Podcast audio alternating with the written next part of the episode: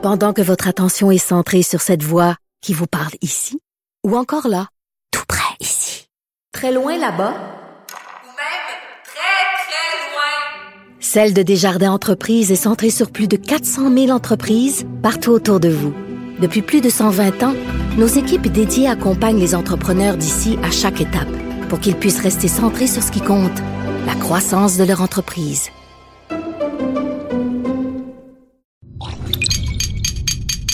Cube Radio. Attention, cette émission est laissée à la discrétion de l'auditeur. Les propos et les opinions tenues lors des deux prochaines heures peuvent choquer. Oreilles sensibles s'abstenir.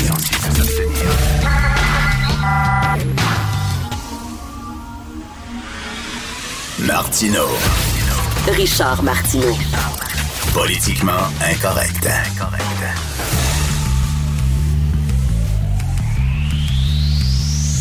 Cube Radio. Eh, Bonjour, bon jeudi. Merci d'écouter Cube Radio et Politiquement Incorrect. J'attire votre attention sur un texte dans le Devoir aujourd'hui, euh, page A5. Déception et incompréhension.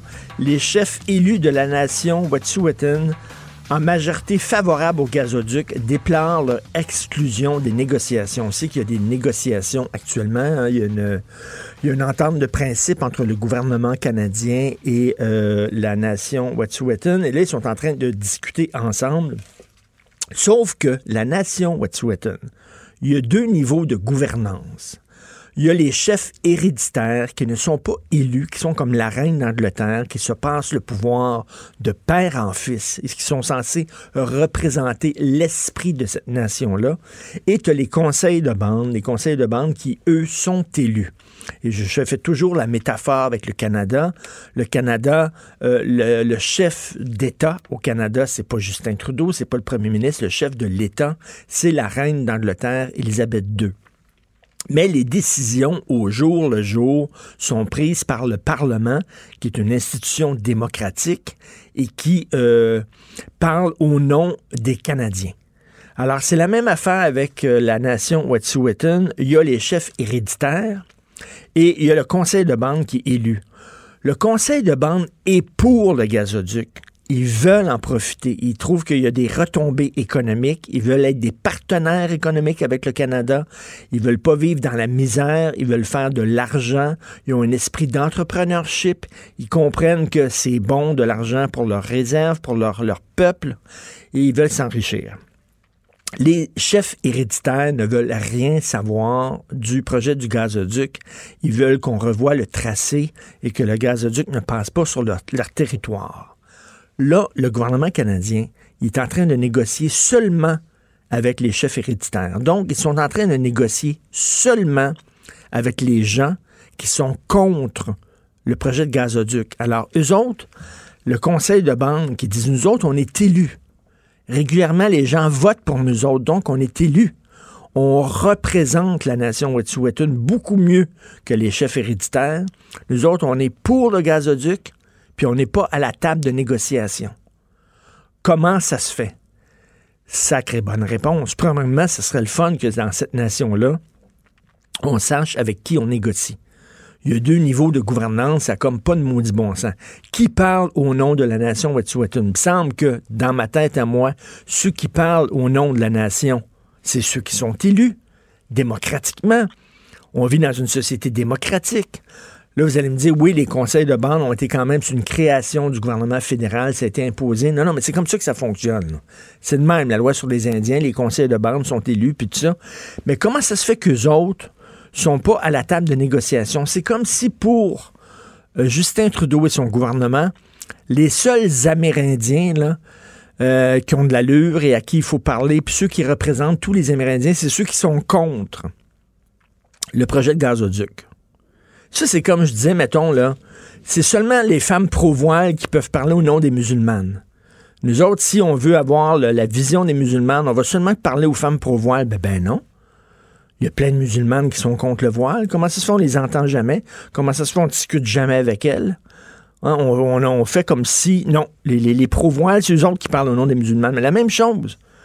Nous autres, on va s'asseoir pour me négocier avec ceux qui sont contre le gazoduc. Attends une minute, là. Pourquoi les gens qui sont pour le gazoduc ne sont pas à table de négociation, ne se font pas entendre et peuvent pas parler avec le gouvernement?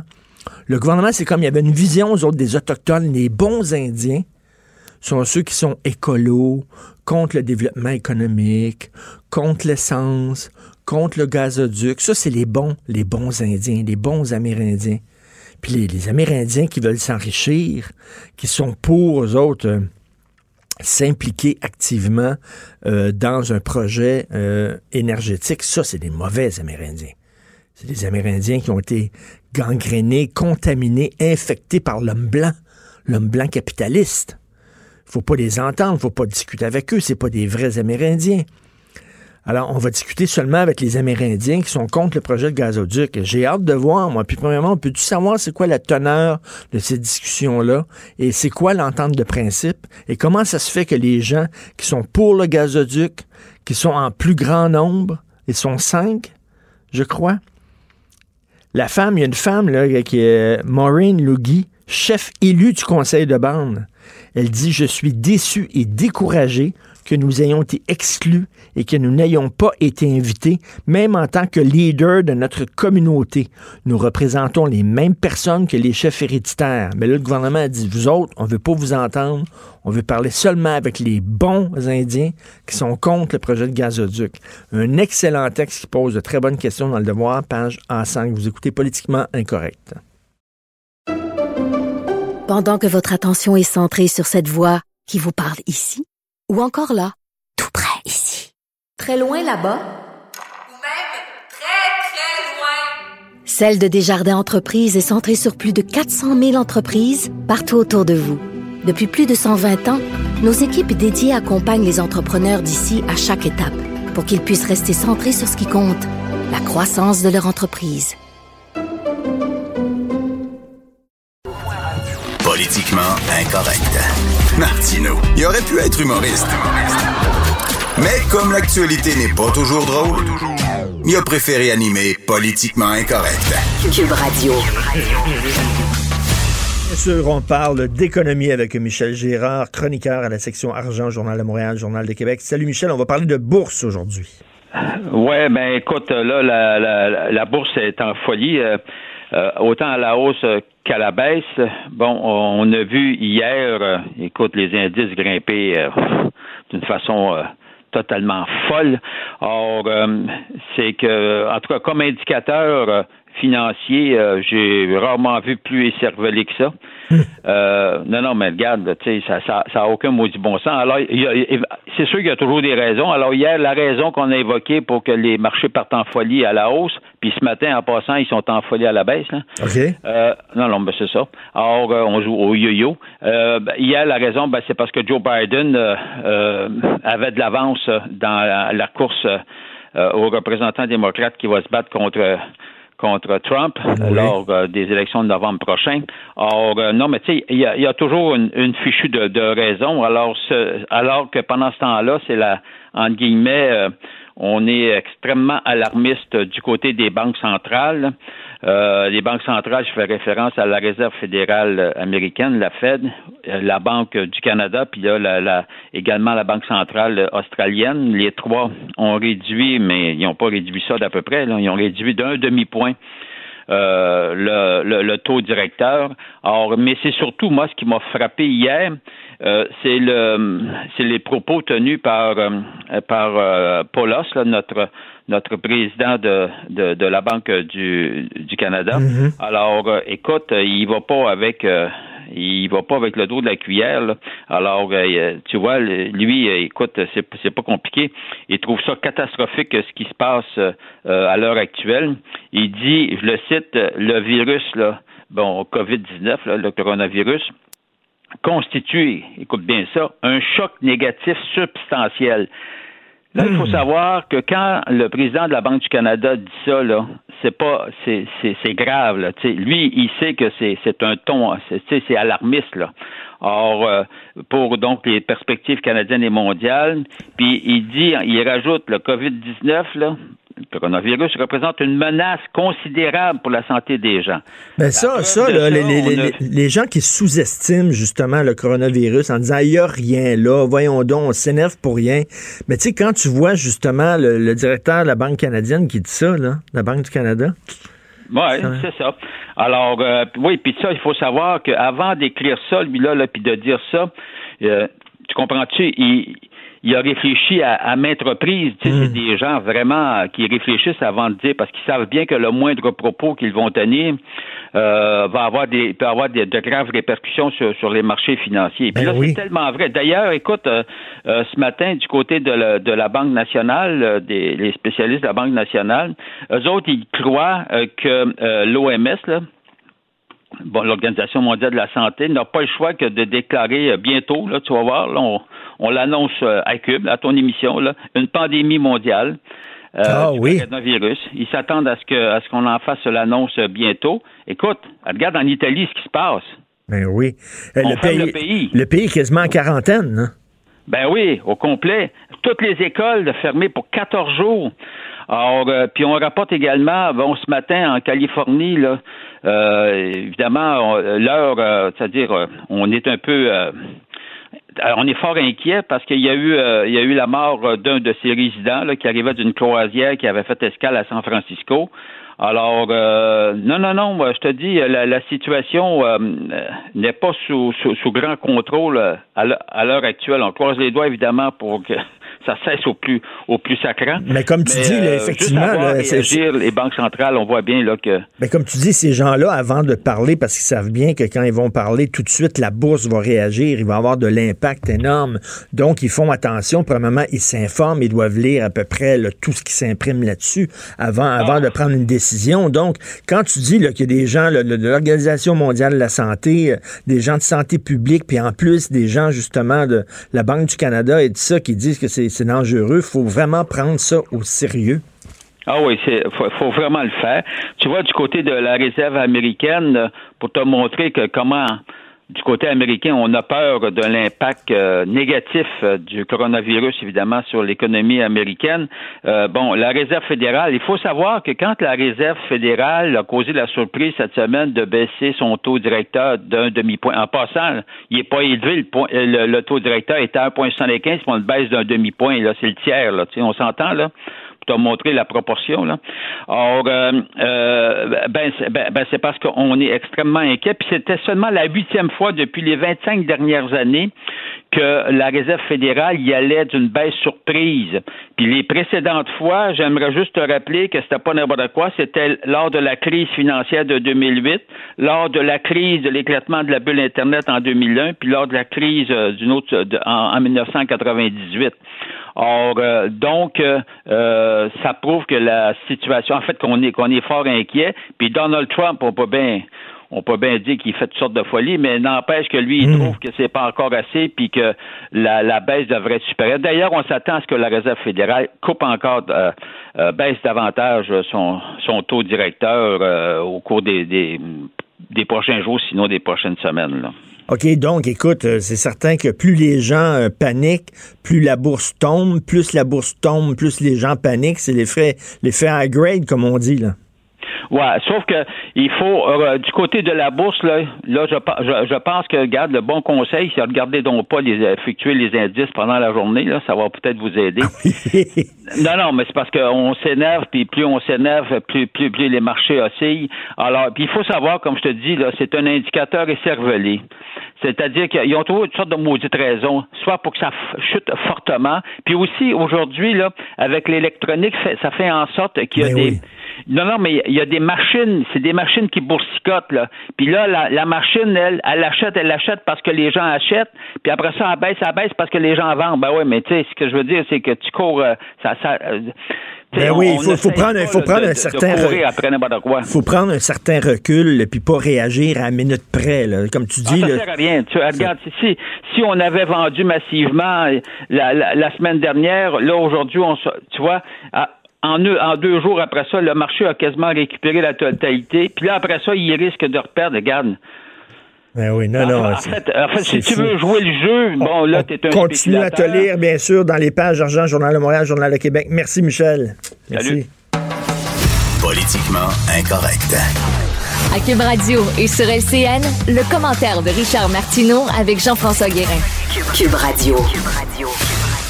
Salut Richard. Hey Jean-François, tu m'as convaincu, je vais devenir un snowbird dans quelques années. Ça me tente tellement de la Sérieusement? Floride. Ah oui, ça a l'air le fun. Mais honnêtement, Richard, ces gens-là ont du plaisir, ils ont une belle vie. On a vu toutes sortes de, de parcs, de, de- de rassemblements de Québécois. Il y a moyen, je pense, pour quelqu'un qui planifie là, longtemps à l'avance, d'y trouver euh, son compte à la retraite. Là. Euh, et vraiment, on- ça a été très touchant, honnêtement, euh, Richard, Ben de rencontrer tous ces gens-là. Et ils nous regardent religieusement, vraiment. là. On les Ce salue. sont des téléspectateurs, téléspectatrices absolument assidus, effectivement. On les salue. On les salue. Euh, Richard, ce matin, euh, des, encore une fois, des données troublantes dans le monde de l'éducation. Nos classes régulières débordent de colos. Ben oui, alors vous venez tout juste d'en parler. Moi, je le dis toujours, les professeurs, ce sont des saints pour moi. J'ai un ami qui est prof, puis dit, Richard, on nous critique parce qu'on a deux mois de vacances par année. Je te le dis, si on n'avait pas ces deux mois-là, on délirerait. On serait littéralement à l'asile, on se tirait une balle dans la tête. C'est vraiment pas évident d'être professeur. Non seulement tu dois confronter des élèves qui sont irrespectueux, qui sont impolis, qui sont mal élevés, non seulement tu dois composer avec des parents rois qui débarquent parce que tu as donné une mauvaise note à leur fils ou à leur fille qui sont en furie, non seulement on leur demande d'éduquer nos enfants et de les élever parce que les parents les élèvent de moins en moins, de leur, de, leur parler de c'est quoi être un bon citoyen, c'est quoi le respect, euh, la sexualité, etc. Là, ils doivent composer avec des cas lourds. Et là, c'est bien beau l'idée de l'intégration. Avant, il y avait des classes spéciales qu'on disait. On retirait les enfants qui avaient des problèmes, soit d'autisme, des problèmes d'apprentissage, des problèmes de langage. On les gardait entre eux. Et c'était pas vraiment une bonne chose. Là, on veut les intégrer pour qu'ils puissent euh, côtoyer dans leur classe euh, des enfants qui n'ont pas ces problèmes-là. On veut, c'est bon aussi parce que les enfants euh, qui fonctionnent bien voient qu'ils ils confrontent des gens qui sont différents d'eux, qui ont peut-être besoin d'aide et tout ça. Donc, ça améliore l'entraide. L'idée est bonne. Mais il faut donner des ressources aux professeurs. C'est comme la désinstitutionnalisation. On va vous sortir des hôpitaux, vous allez dans la rue. C'est bon, l'idée est bonne, mais il faut donner des ressources. Il faut aider à ces gens-là dans la rue euh, à prendre leur, main, euh, leur vie en main. Ben, la même chose, l'idée est très bonne de l'intégration, mais les professeurs n'ont pas de ressources. Et là, écoute, ils se trouvent là, déjà avec des grosses classes, avec des cas lourds. Euh, ça prend quasiment des psycho-éducateurs maintenant plutôt que des simples enseignants dans des classes. On voit ça, moi, je lève mon chapeau aux professeurs. Euh, je comprends pourquoi il y a tellement de profs qui, après un an, décrochent en disant on n'en peut plus. C'est très important. C'est beau d'avoir des belles écoles. Il y a tout un nouveau projet avec la CAQ, d'avoir des écoles en bois, en verre. C'est fantastique, mais faut investir dans les professeurs. faut investir dans les ressources pour les aider, justement. On a besoin de bras, comme on dit. On a besoin de bras, tout à fait. Par ailleurs, le Parti libéral va rendre hommage à Philippe Couillard. Hey, quelle excellente idée. Donc, le 31 mai prochain, c'est le congrès du Parti libéral et on va rendre hommage à un grand libéral, euh, Philippe Couillard. On sait que Marois Ariski, hein, qui est la colistière d'Alexandre Cusson, qui a critiqué vertement, fortement euh, les mesures qu'on appelle d'austérité de M. Couillard, les coupes en santé, les coupes en éducation, en disant que ça fait énormément mal au Québec. C'est sous la gouverne euh, de M. Couillard que le Parti libéral est, s'est complètement déconnecté de sa base francophone. On le sait, les francophones ont quitté le Parti libéral pour aller vers la CAQ. Maintenant, c'est rendu un gros parti égalité. C'est rendu le parti des anglophones, le parti des allophones. Ils se sont complètement peinturés dans le coin. M. Couillard qui a amené le Parti libéral à sa plus grande défaite de son histoire, euh, qui était le premier ministre le plus canadien de tout l'histoire du Québec. Veut dire, même Jean Charest n'était pas aussi à genoux devant Ottawa que ça. Même Robert Bourassa était quand même beaucoup plus nationaliste que Philippe Couillard. C'est très bizarre, alors que le Parti libéral tente de nous dire qu'il se réinvente, qu'il regarde en avant et non en arrière, qu'il brûle les ponts avec euh, l'ancien régime, les anciennes administrations. Là, soudainement, qu'on va saluer le grand travail de Philippe Couillard. Je suis pas sûr que c'est vraiment le signal qu'ils veulent envoyer. Déjà, hein, c'est l'an dernier, je crois, où on a, on a rendu hommage à Jean Charest. Ça a créé un malaise au sein du Parti libéral. Là, on rend hommage à Philippe Couillard en pleine course au leadership.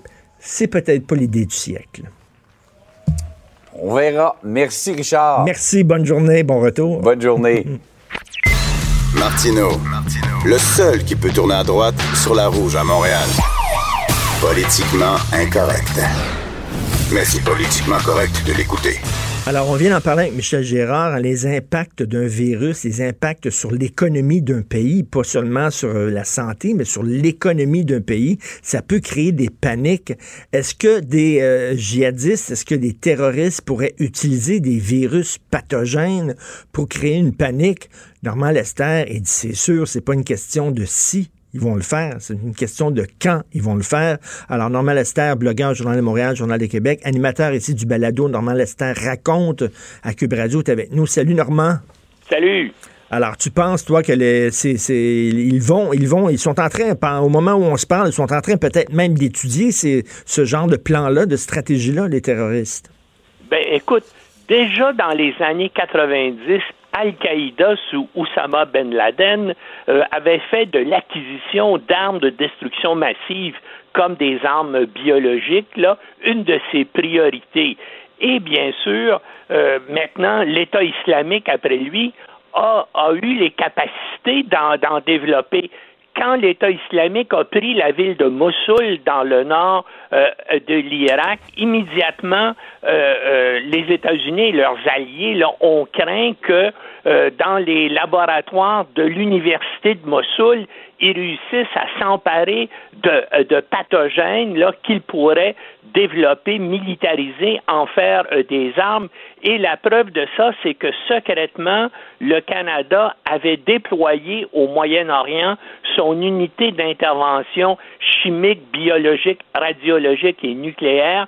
C'est l'unité de réaction immédiate là, pour contrer, euh, par exemple, des menaces biologiques. Euh, on avait vu sur place, les soldats canadiens sur place avaient entraîné notamment l'armée jordanienne et probablement aussi l'armée irakienne là, à des mesures pour essayer euh, d'empêcher là, des attaques semblables. Autre préoccupation, c'est que quand on y, avec les attentats terroristes de, euh, de 2015 à Paris, eh bien, on a arrêté un type qui s'appelle Mohamed Abrini, c'était l'homme responsable de ces attentats-là. Mmh. Et puis, on s'est aperçu qu'il y avait euh, il, avait acheté puis euh, il y avait il avait des, euh, des plusieurs sacs contenant des débris d'animaux. Puis bien sûr, c'est avec ça que, euh, par exemple, que la crise actuellement du coronavirus a commencé en Chine. Hein. C'est un, mélange ben euh, de, la putréfaction de tout débris de toutes sortes d'animaux. Puis, en tout cas, on ne voit pas pourquoi autre que euh, Abrigny pourrait avoir acquis et possédé des choses comme ça. Normand, quand tu parles d'Al-Qaïda, les gens se disent ah ça c'est des c'est des, des paysans, des gardiens de chèvres en, en, dans les montagnes d'Afghanistan. Non, non, il y a des ingénieurs qui travaillent avec eux. Il y a beaucoup d'ingénieurs. En, Afghanistan, c'est pas la même chose. Regarde, pense à l'attentat du World Trade Center de, euh, de, New York. Les 19 qui étaient là, c'était des gens, c'était des ingénieurs, des gens avec des formations universitaire. Ben oui. Euh, Oussama Ben Laden lui-même était un homme très riche avec une formation universitaire. Non, non, c'est pas les paysans en sandales là, qui se battent contre l'armée américaine euh, en Afghanistan.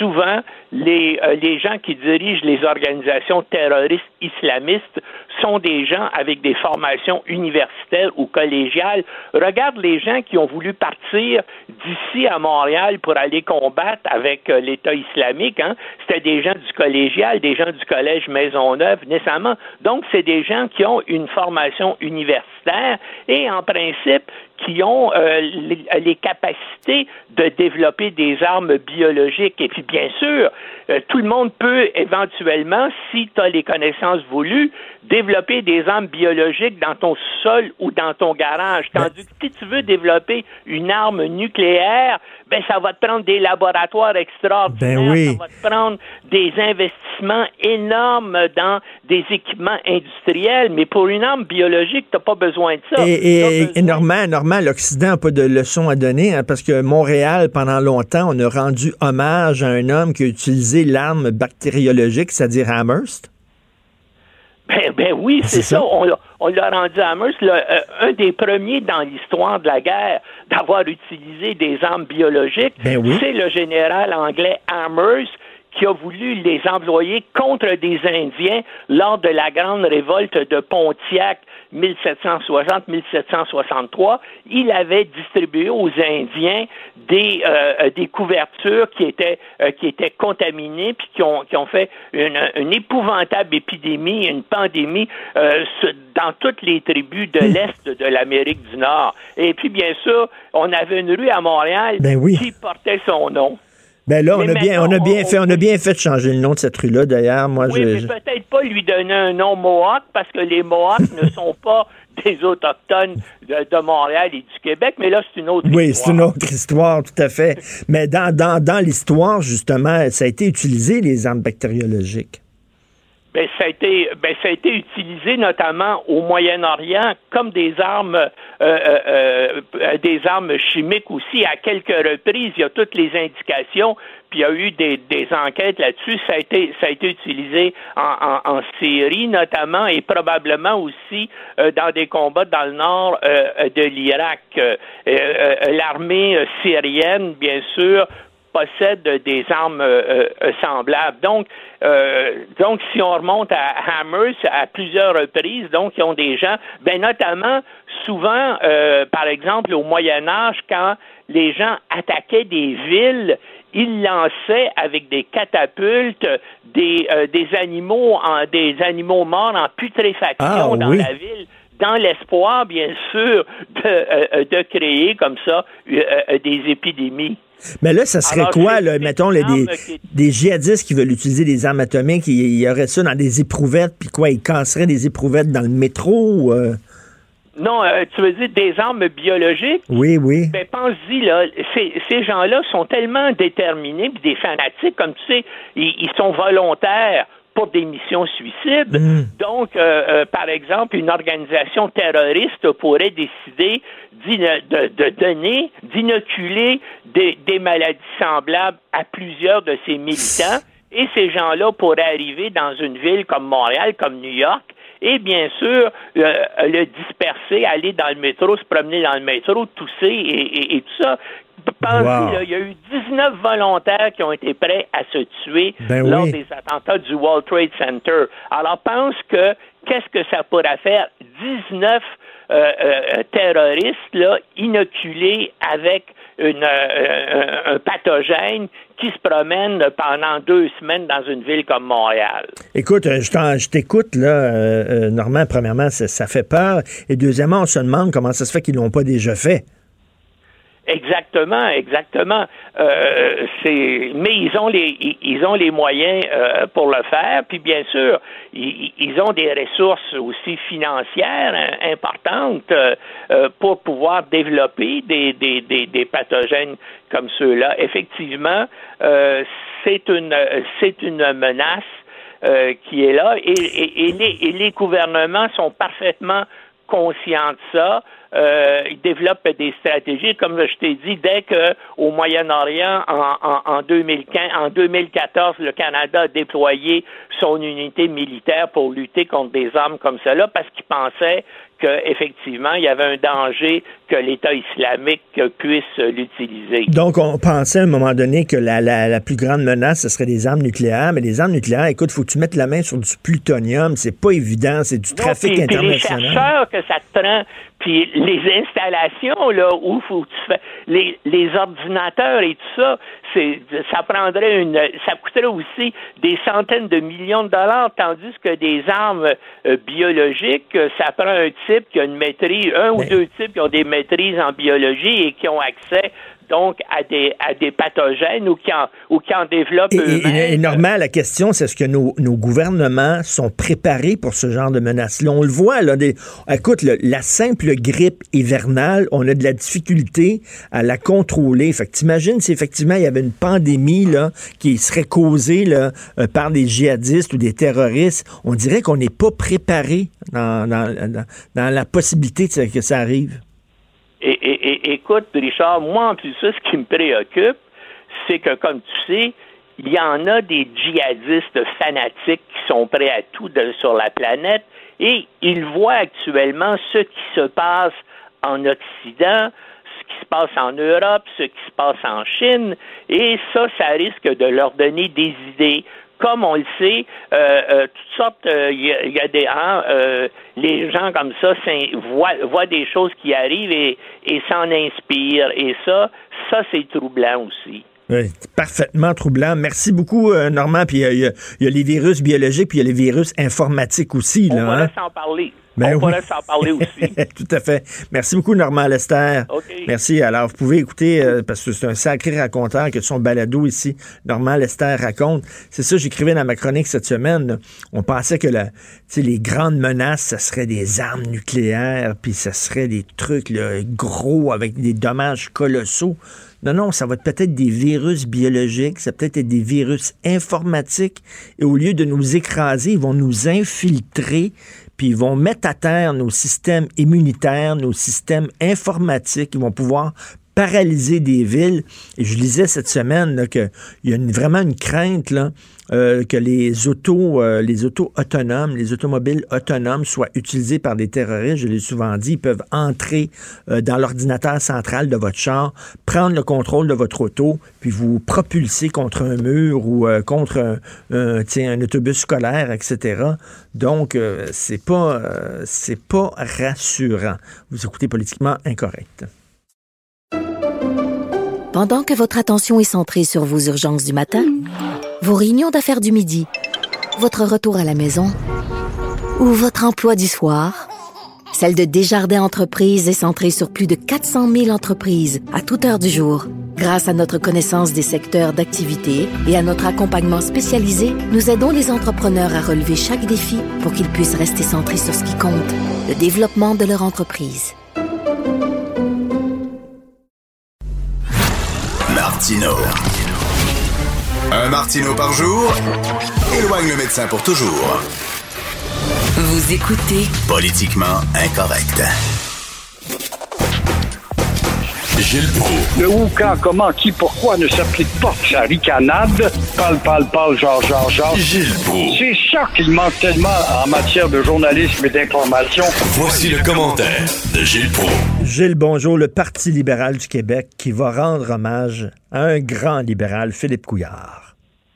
C'est inimaginable d'entendre ça. Alors, on parle de fêter Philippe Couillard, le pire, le pire premier ministre de l'histoire de la Confédération c'est inimaginable, celui qui a œuvré à rapetisser les Québécois et qui, euh, en échange, a eu droit à une gifle de la part de la population, c'est-à-dire la pire raclée de l'histoire du Parti libéral, au point il a rendu impotent dans un fauteuil roulant.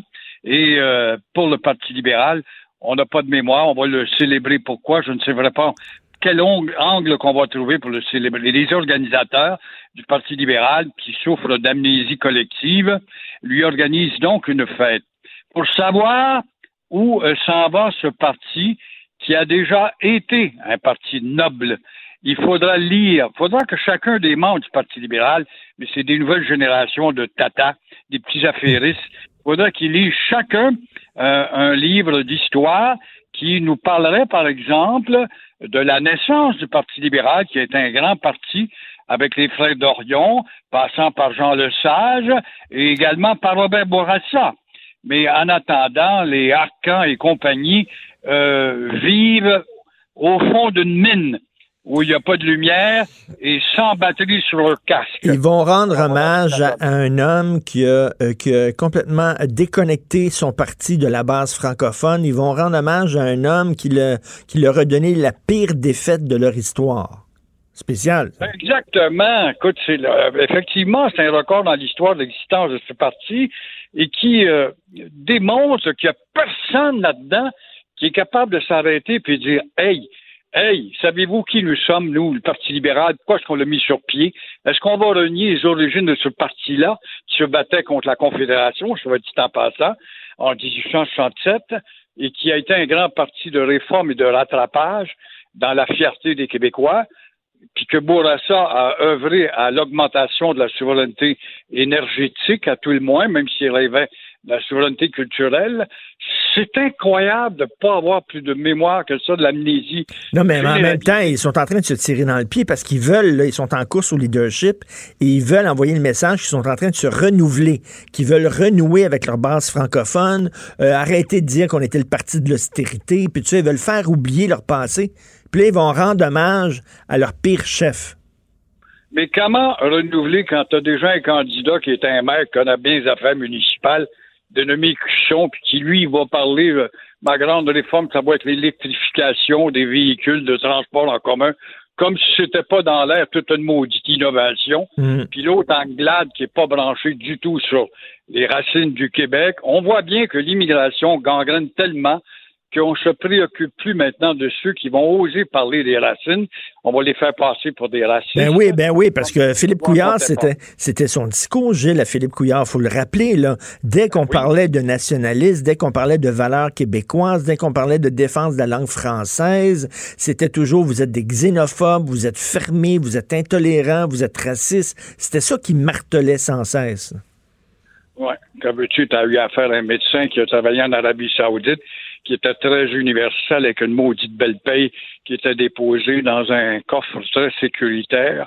Alors, c'était un homme universel et pour lui, les petits problèmes du Québec, la petite tribu, ça le préoccupait pas. Mais il était à la tête d'un parti d'une petite tribu qui a ses origines et son histoire.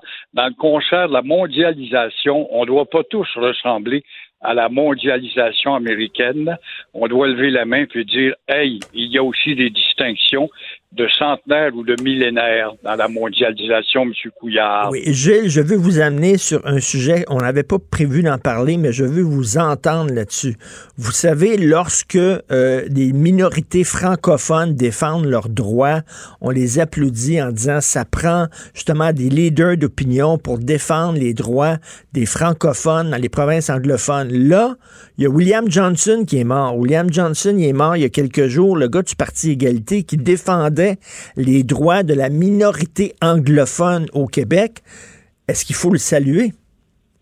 William Bill Johnson, j'ai eu des obstinations avec lui à maintes reprises au Journal du Midi, je me rappelle très bien, qui euh, exprimait finalement hypocritement le fanatisme des Anglais en se faisant croire et en leur faisant croire qu'ils étaient maltraités au Québec en ne voyant pas tous les privilèges de cette minorité la plus dorlotée en Amérique du Nord, si c'est pas au monde. Et euh, finalement, peut-être qu'on aura quelques colonisés à la tête de Montréal. On en a une pour lui donner un grand boulevard, une place quelconque. Euh, mais là, il n'y a, plus- a besoin de parti égalité parce que le Parti libéral est de facto un genre de parti égalité. C'est le, le parti des anglophones. C'est comme ça qu'il s'est estompé, évidemment. Le Parti libéral a récupéré tout ce monde-là pour grossir ses votes et on a vu ce que ça a été le grossissement à la dernière élection. Et là, vous voulez parler justement là, du, du dossier qui fait la page couverture du Journal de Montréal. 200 classes qui débordent d'élèves en difficulté. C'est triste, on en parle depuis des années, mais on ne touche jamais euh, mettre le doigt dans la plaie là où on doit guérir. 50% des élèves sont en difficulté. Il y a trop d'élèves par classe. On sait tout ça par cœur. Et euh, évidemment, ils ont des troubles de langage, des troubles d'apprentissage, des troubles d'élocution, mais ils n'ont pas de troubles, par contre, dans la cour de récréation. Ils ont aussi des droits qu'ils apprennent par cœur Ils sont pas capables d'apprendre une leçon, mais ils vont apprendre leur droit par cœur grâce à l'utilisation, la surutilisation de la charte d'abus pour neutraliser les professeurs. On dit aussi que la multiplication des nouveaux programmes augmente les difficultés par-dessus cela, par contre, on n'a pas multiplié pour enseigner l'histoire. Et euh, par-dessus tout cela aussi, on a toujours une école à 180 jours, le plus bas taux en Amérique, rappelons-le, répétons-le. Ça, c'est important, ça, de le dire, parce ça que... n'a pas d'importance, 180 jours, c'est en masse, ont été efficaces. Comment ça se fait que personne ne s'arrête là-dessus? Moi, j'ai gueulé ça pendant 40 ans de temps au journal, en Waydon. C'était toujours dans le vide, dans le vide, dans le vide.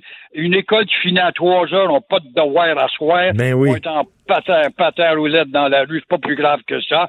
Et aussi, euh, faut pas oublier que, en plus d'avoir ce taux record de, de- d'écoles à moindre, euh, un horaire les plus légers, on a une école à 200 jours qui finit à 3 heures. La solution, une école à 180 jours, pardon. La solution, c'est de la mettre à 200 jours, qui finira à 4 heures pour permettre, avec euh, l'embauche de professeurs, bien sûr, de relever le défi des programmes qui s'ajoutent. Alors, tant et aussi longtemps qu'on n'abordera pas ça. Comment ça se fait, mon cher Richard, un pays comme Cuba qui est pauvre et qui est arrivé avec les Castro quand est arrivé au pouvoir, en deux ans, l'UNESCO est allé vérifier puis étudier justement les résultats, ce que ça avait été de cette scolarisation des professeurs partis des montagnes dans les fermes pour vraiment sensibiliser les gens à la littérature. Puis on sont cités par l'UNESCO, pas d'argent. Puis nous autres, on n'est pas capables de faire ça avec les Ben moyens oui. dont on dit. Mais on en demande beaucoup à l'école. hein. On en demande, on demande à l'école pas seulement d'éduquer nos enfants, mais de les élever, parce que maintenant, c'est plus les parents qui élèvent leurs enfants. On demande ça aux professeurs de les élever. Il y a les parents rois qui chialent parce que tu as donné une mauvaise note à mon fils, m'a te cassé la gueule. Il y a les enfants impolis. Puis là, en plus, c'est l'intégration des colos dans les éclats. Là, les- la pression qu'on met, c'est bien beau là, demander tout ça à l'école, mais il va falloir à un moment donné là, débloquer des ressources. Il faudra aussi modifier la maudite charte d'abus, qui est une charte d'avocat où on apprend aux élèves et aux parents, tu, tu comment te défendre devant le professeur, de neutraliser à tout bout de champ qui ne peut pas avancer. Et euh, moi, je me rappelle toujours des expériences en Afrique où j'ai vu justement des administrateurs d'école où des Québécois voulaient changer les horaires parce que c'était trop le samedi avoir de l'école, imagine-toi. Euh, la professeure directrice dire ici, votre enfant ne vous appartient pas. Il appartient à l'État et c'est à l'État de l'instruire. C'est comme ça qu'il Eh oui. faudrait agir, c'est tout simple que Et en terminant, on dit toujours que Montréal est la ville du cinéma. Vous craignez, vous, qu'elle est en train de perdre son titre? Oui, puis il y a un de vos confrères qui nous fait réfléchir, euh, Guy Fournier, là-dessus. Montréal, euh, qui se targue d'être la ville du cinéma, est en train de perdre ses titres. Et Nathalie Roy, ministre de la Culture, est pointée du doigt pour son inertie. Et pendant ce temps, euh, l'Ontario, en retard sur la Colombie-Britannique, met les bouchées doubles pour reprendre son titre de grande productrice avec Toronto. Et euh, Netflix est là, s'y installe. NBC, CBS inaugure un studio de 260 000 pieds carrés pour faire des émissions de télévision. Euh, C'est incroyable. Il s'agirait d'un studio encore deux fois plus gros que les studios de Melz à Montréal Hmm. pour atteindre voire le double et le triple même.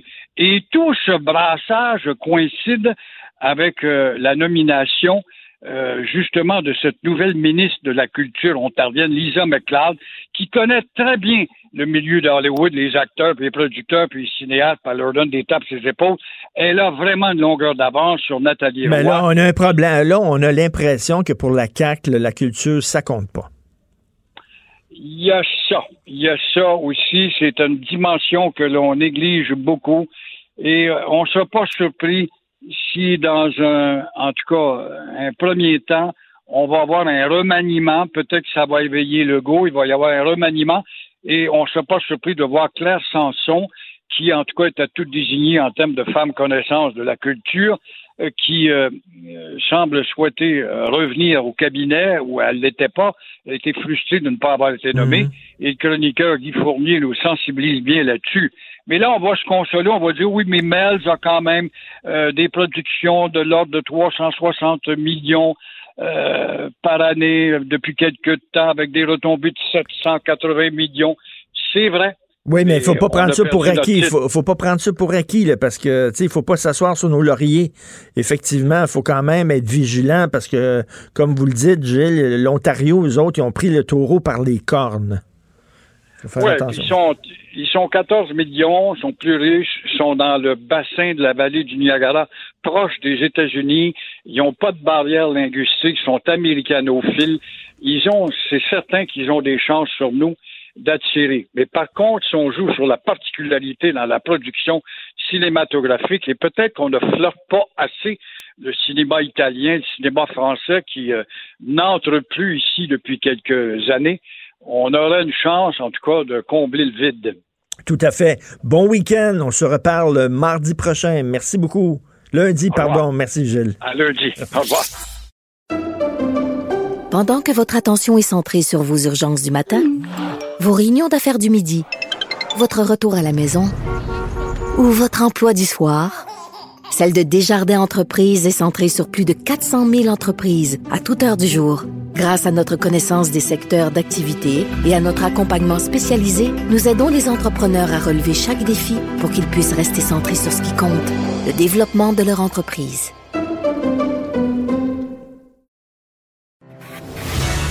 Martineau et l'actualité, c'est comme le yin et le yang. Impossible de dissocier. Politiquement incorrect. Alors, les sondages se suivent et pointent tous dans la même direction, c'est-à-dire les gens ont de moins en moins confiance en Justin Trudeau. On trouve qu'il manque de leadership, premièrement dans l'affaire du blocus ferroviaire. Bien sûr, on en a beaucoup parlé. Il a laissé traîner ça et tout ce qui traîne finit par se salir. Il est arrivé en se présentant comme le champion des Autochtones et des Premières Nations. Les attentes étaient très hautes et plus hautes sont les attentes, plus grandes sont les déceptions quand tu fais rien. Bref, il y a ça. Mais là, il manque de leadership aussi dans l'histoire de la crise du coronavirus. Parce que là, regardez ça, là. En Iran, ils ont perdu le contrôle. Complètement. Eux autres, en Iran, ils ont beau dire non, non, non, c'est correct, on a le contrôle. Croyez-vous vraiment le régime des mollahs iraniens?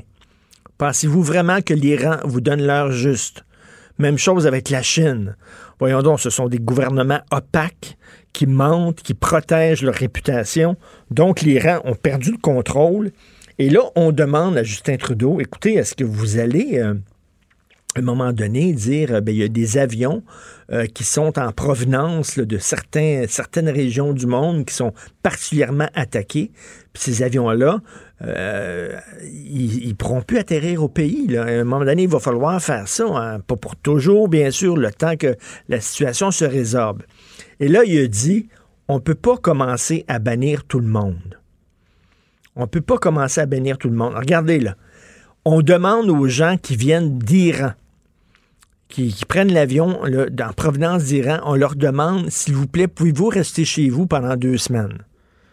On leur demande de, se faire, de faire comme une quarantaine volontaire.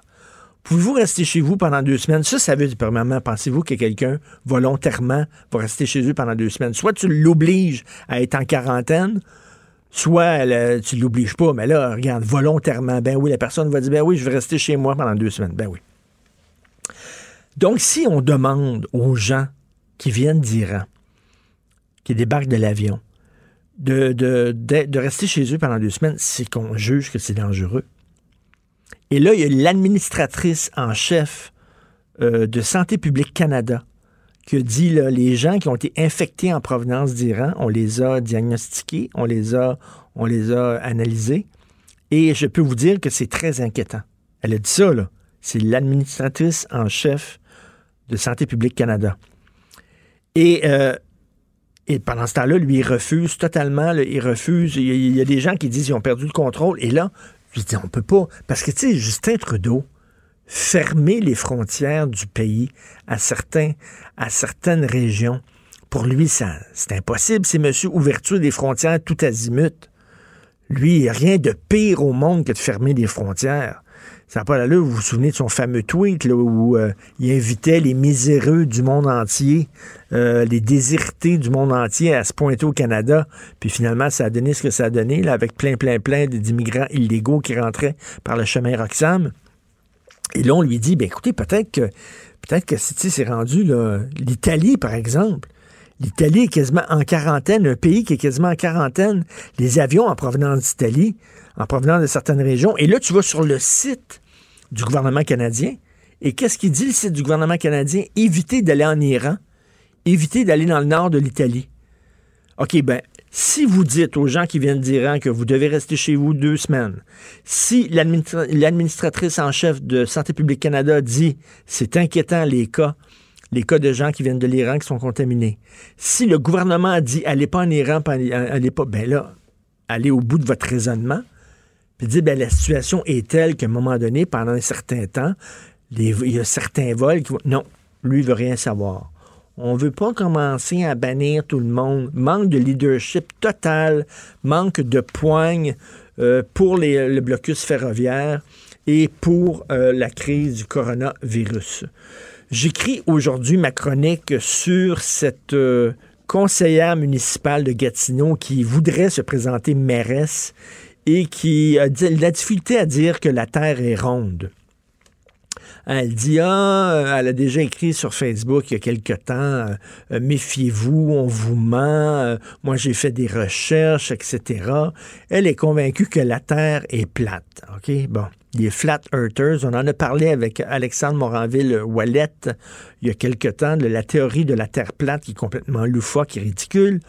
Et donc, elle, d'ailleurs, en parenthèse, Vincent Dessureau, euh, que vous écoutez tous les jours avec Mario Dumont et euh, aux têtes enflées, euh, m'a envoyé un courriel tantôt assez rigolo. Puis il dit C'est vrai que la Terre est plate. Il dit Regarde dans, les, dans les classes, les maps mondes, c'est plate.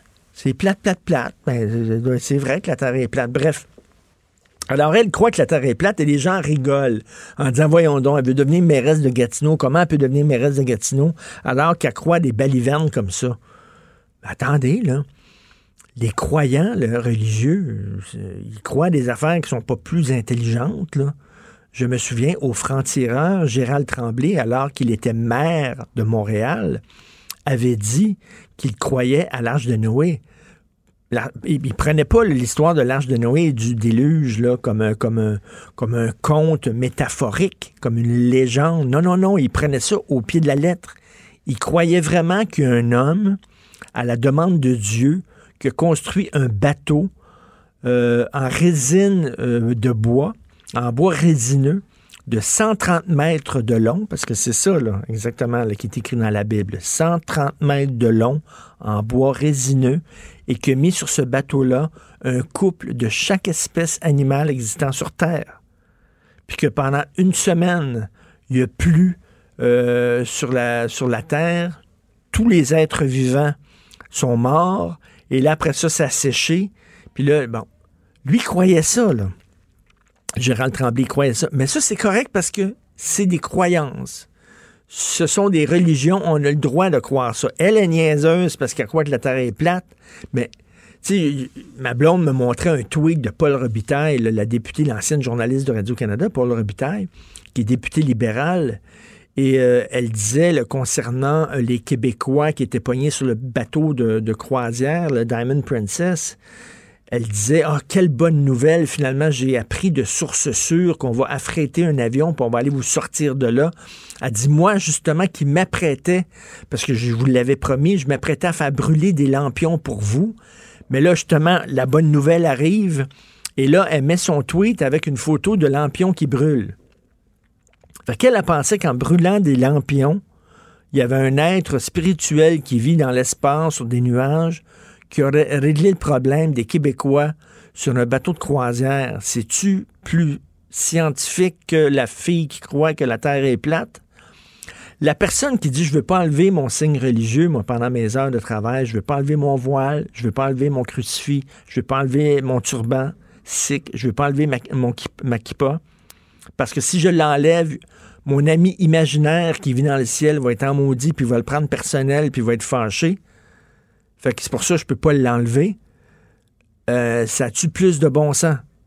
sais, là, on dit, mettons, une fille, une fille qui croit que la Terre est plate, elle ne pourra pas enseigner les sciences. OK, mais un croyant, lui, qui pense que le monde a été créé en sept jours par Dieu, un bonhomme avec une barbe blanche, euh, le buisson ardent, la mer euh, rouge qui s'est séparée en deux, la multiplication des pains, la transformation de l'eau en vin, la résurrection euh, euh, des, morts et tout ça. Ça, ça, c'est correct. Ça. Par contre, ça, il n'y a aucun problème. Je veux à un moment donné, comment ça se fait qu'il y a des superstitions qui sont ridicules et qui méritent d'être ridiculisées, puis d'autres superstitions, non, non. Ça, ces superstitions-là sont protégées par la Charte des droits. C'est correct. Ils ont le droit, puis la Charte des droits les protège.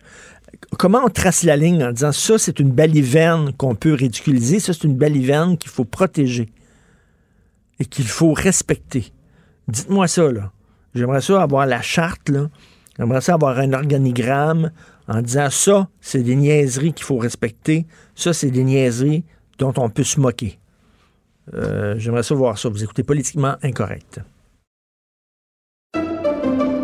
Pendant que votre attention est centrée sur vos urgences du matin, vos réunions d'affaires du midi, votre retour à la maison ou votre emploi du soir, celle de Desjardins Entreprises est centrée sur plus de 400 000 entreprises à toute heure du jour. Grâce à notre connaissance des secteurs d'activité et à notre accompagnement spécialisé, nous aidons les entrepreneurs à relever chaque défi pour qu'ils puissent rester centrés sur ce qui compte, le développement de leur entreprise.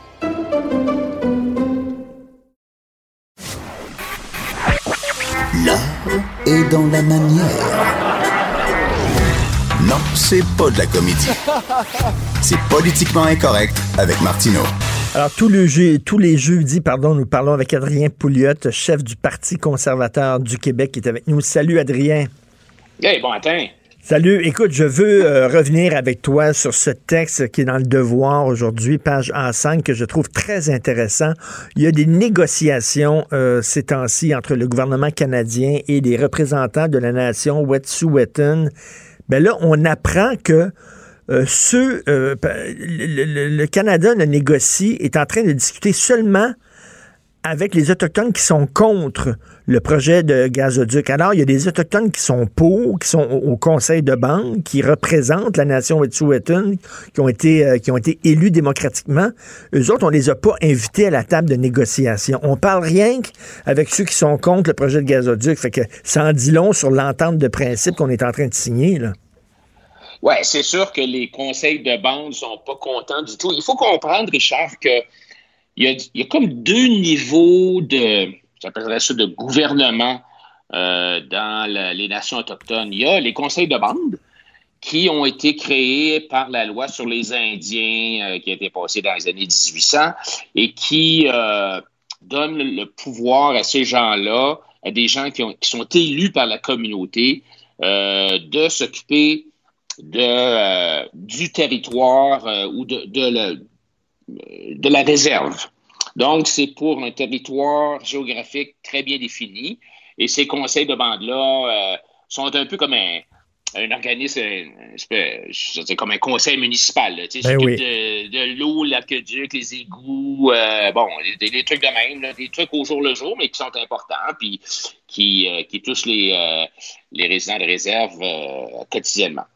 Mais au-delà de ça, et ça, c'était créé par la loi sur les Indiens, mais avant ça, avant la loi sur les Indiens de 1876, il y avait évidemment déjà une gouvernance des, euh, des nations autochtones qui était une gouvernance par des chefs héréditaires, donc des chefs qui ne sont pas élus, qui euh, étaient nommés par... euh, en fait, c'était finalement un peu comme des rois, là, là, ça se transmettait de génération en génération, ce- ce- ce- ce- ces chefs-là. Et ces gens-là s'occupaient de leur territoire.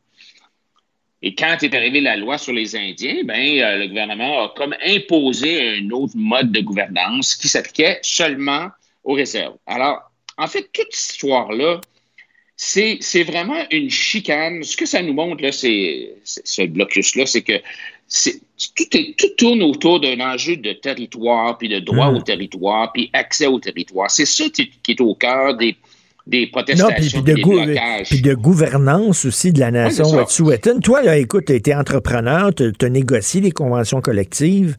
T'imagines, toi, s'il y a deux syndicats qui disent représenter tes employés. Un syndicat qui veut signer ta convention collective que tu leur proposes, puis l'autre syndicat qui veut pas signer. Ben, avec qui tu négocies? Avec qui tu t'assois à table?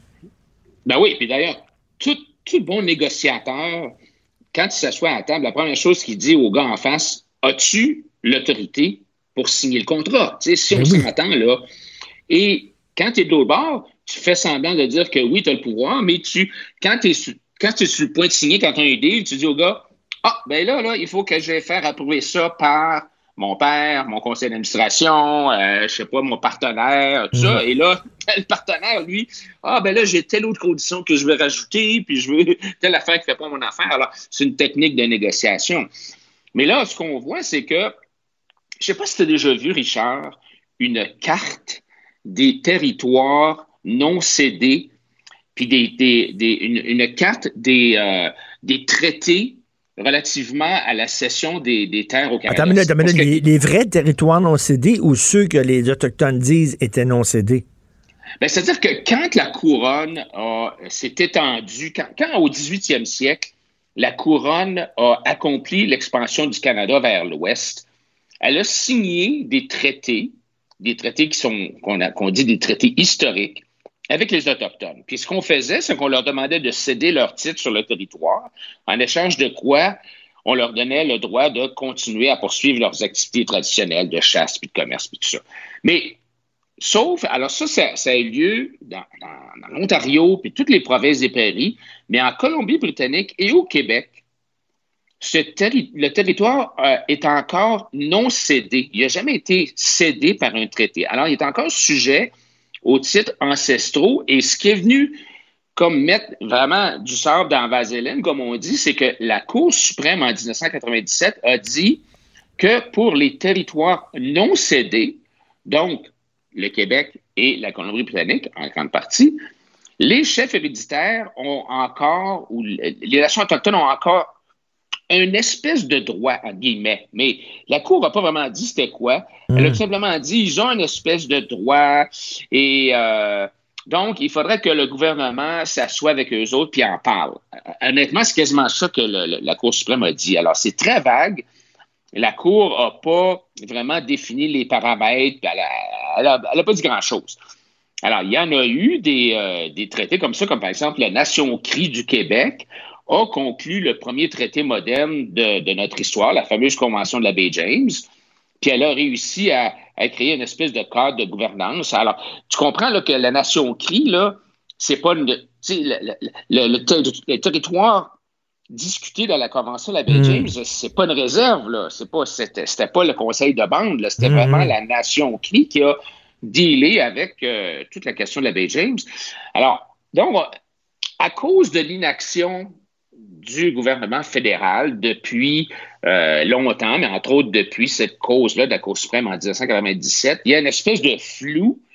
Et là, ben, tu sais, je ne sais pas de justifier le blocus, Richard, mais ce que je te dis, c'est que le bordel est pogné, on, est, on nage dans une espèce de flou. Mais là, il va, falloir, il, va, il falloir régler ça à la source là, pour pas que ça, ça, ça revienne régulièrement. Là.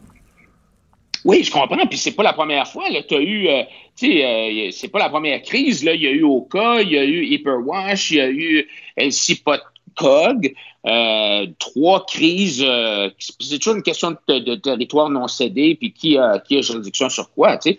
Et là, la- la- les nations autochtones, ils ont droit, tu sais, l'idée, c'est de dire, OK, laissez tomber votre droit ancestral, puis on va vous continuer à vous permettre de, de- de chasser puis de pêcher. Mais là, entre ça, puis dire on bloque l'économie du Canada, on empêche Mais- mais- mais- pipeline, ben là, ça n'a pas de bon sens, là. Mais tu sais, au-delà de ça, là, il y a comme une, une conception des Autochtones en disant les bons Autochtones sont ceux qui sont contre le développement économique, contre les gros projets énergétiques. Ça, c'est les bons Autochtones.